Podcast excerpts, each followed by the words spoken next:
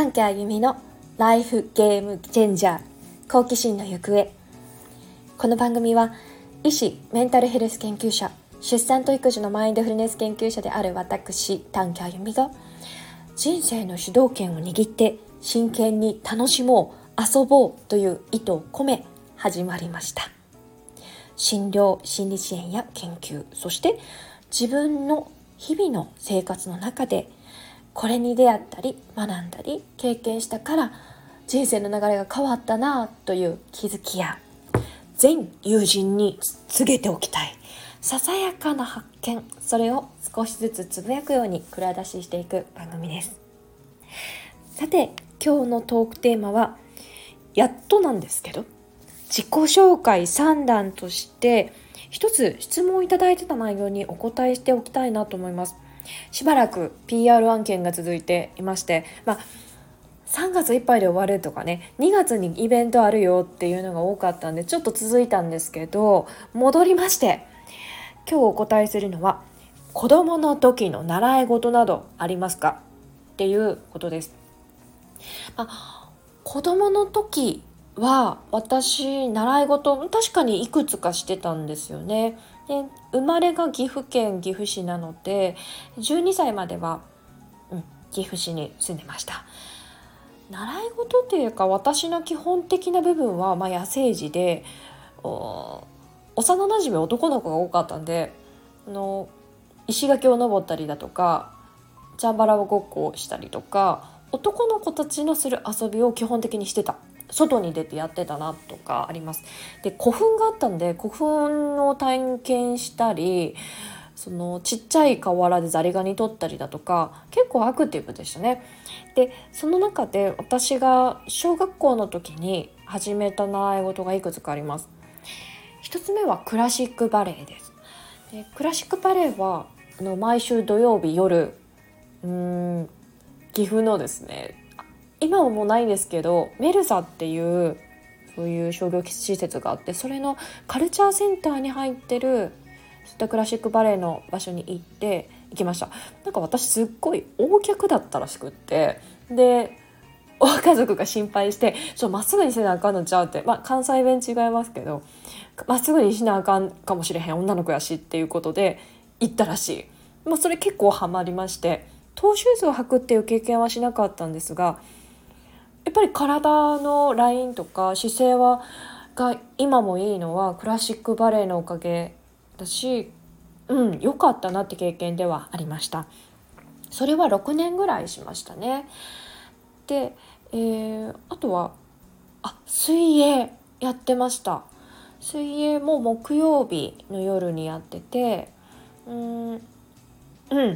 木曜日の夜ずっとやっててこう育成選手になる手前まで行ったんですけどそれをやりすぎると逆三角形の体になるのがなんか自分の中ではそんなに好きではないというかそんなに頑張って水泳するのは違うかなっていう感じがあったみたいでそこに行く前にやめたので多分5年生ぐらいでやめたんかなっていう覚えがあります。まあ、体力つきましたしそれから水泳の授業とかも、まあ、全然問題はないしでいい経験でしたね。帰り道の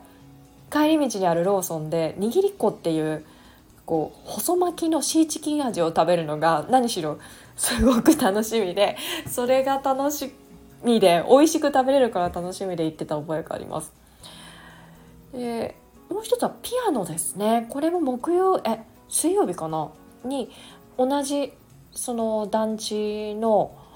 団地というかまあすごくこう坂道がきつい団地の下の方にあるピアノの先生のうちでやってました。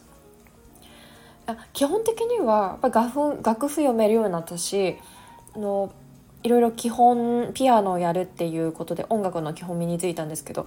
あんまりピアノはしっくりこなくてそんなに好きじゃなかったなって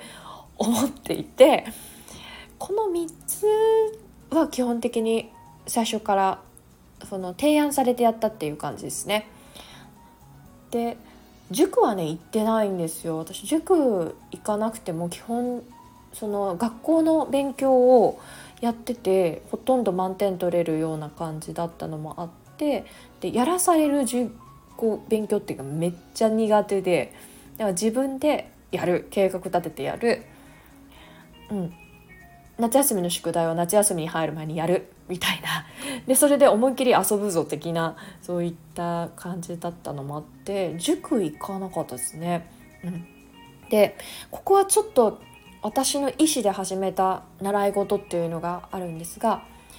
小学校4年生の時に、えー、岐阜新聞の広告かな？なんかコミュニティ誌みたいなのが挟まっててその中に岐阜ジュニア吹奏楽団団員募集っていう知らせがありました。ななんでそれに目がいったのかちょっと覚えてないんですがそれを今でも覚えててこれ私やりたいって心の底から思ったのを覚えててそのちっちゃいコミュニティ誌のこの岐阜ジュニア吹奏楽団のここ募集してるっていうのを母親に見せに行って私これやりたいって訴えたのがそれが初めてだったと思います。これがやりたいんだって吹奏楽部に入りたいって言ったのが覚えててそこからうん吹奏楽団の方に見学にその後の日曜日に行きました。その時空いてたパートがトランペットかホルンだったんです。でどっちも音は出たんですけどなんかどっちでもいいよって言われてで形を見た時にホルンの方が丸っこくて可愛かったから私ホルンにしますって 言った と思います。うん。そんな理由でホルンになってホルンを選びました。すごく楽しかったです。マーチングもやってたり座奏もしたしクラシックの音楽をそこで自分の奏でるものがみんなと混ざり合ってその中に溶け込んでいるそういう感覚とかが何ともすごく好きだったなって覚えていてでその2年かな？2年3年吹奏楽部に入ったのがきっかけで私その中中学校からは兵庫県の明石に行ったんですけどその時も迷わず吹奏楽部に入ってもちろんホルン担当させてもらって中高の部活っていうのも結局ホルンを吹いた青春を捧げた日々でした。うん、だからあの時私がこれやりたいっていう気持ちが出なかったりそのチラシに出会えてなかったら多分ホルンやってなかったし中高の音楽部吹奏楽部に入ってる選択肢はなかったんじゃないかなぐらい自分の中ですごく大きなきっかけになってます。何しろ中学校高校本当に朝練も夕練もあって土日練もあって夏は全部吹奏楽に捧げるみたいな生活をしてきた熱い青春の時代を過ごしたんです。で悩みもありましたしいろいろぶつかったり自分のこう未熟さとか感情の整理がまだつかないそういうドーンって思春期？で新しいお父さんいて新しい弟が生まれてお母さんもいつもと違うなみたいな悩みがあった時に私の中で整理つけられるのが吹奏楽部の音楽の中。でそれを夢中でやってると本当にすっきりしてでみんなでみんなが周りにいるっていう温かさ。を感じながら一つの目標に意図して進んでいくっていう経験は何しろ本当宝物みたいな経験です。うん、中学校もそうですし高校の時は特に3年目で周りの方の本当おかげでしかないんだけど全国全国大会の舞台にも立って東京の不問館その当時本当不問館の舞台に立ててそれが高3の9月の末だったので受験直前でしたけどそれを経験したのも本当に思い出深くて捧げたっていうのが あってやりきりましたね。で帰り道新幹線でずっと英単語の辞書を見てたっていうのを思い出しながらそれぐらい吹奏楽部には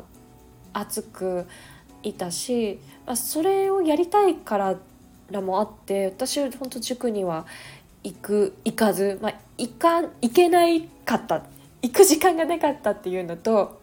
塾のスタイルが合わなかったっていうのもあるんですけど朝練夕練、えー、土日練。でそれをやるための座奏の時間とかあのマーチングでは踊り子のカラーガードっていうのをさせてもらっていや満喫しましたね中高と、うん、あの経験は私のこう本当お守りみたいな経験なので今私が住んでる家にもホルはあってそれを見るとあ頑張った頑張れる自分がまだいるぞっていうのが思い出せたりするのでそこが私の、うん、強みでもあるかな、うん、と思います。なんで子供の頃の習い事からちょっと派生しちゃってプラスアルファになりましたけど中高の部活のこと思い出について話しました。では今日はここまで。皆さん今日も良い一日を。